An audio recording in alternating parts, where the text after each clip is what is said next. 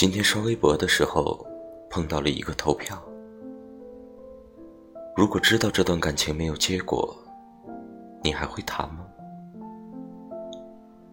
我想都没有想，选择了会。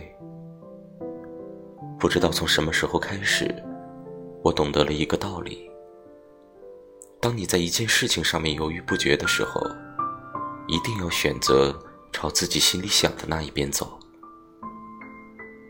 可能有些时候，我心里明白这个选择是错误的，但是只要不犯法，或者不危害别人，我依然会向前走。因为我觉得人的一生说长它也长，说它不长它也不长。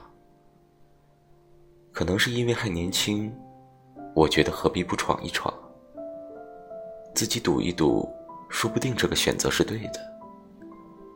就算是错的，我也不后悔。我还可以用“我是跟着我的心走”来安慰自己。其实有些时候想太多，反而会适得其反。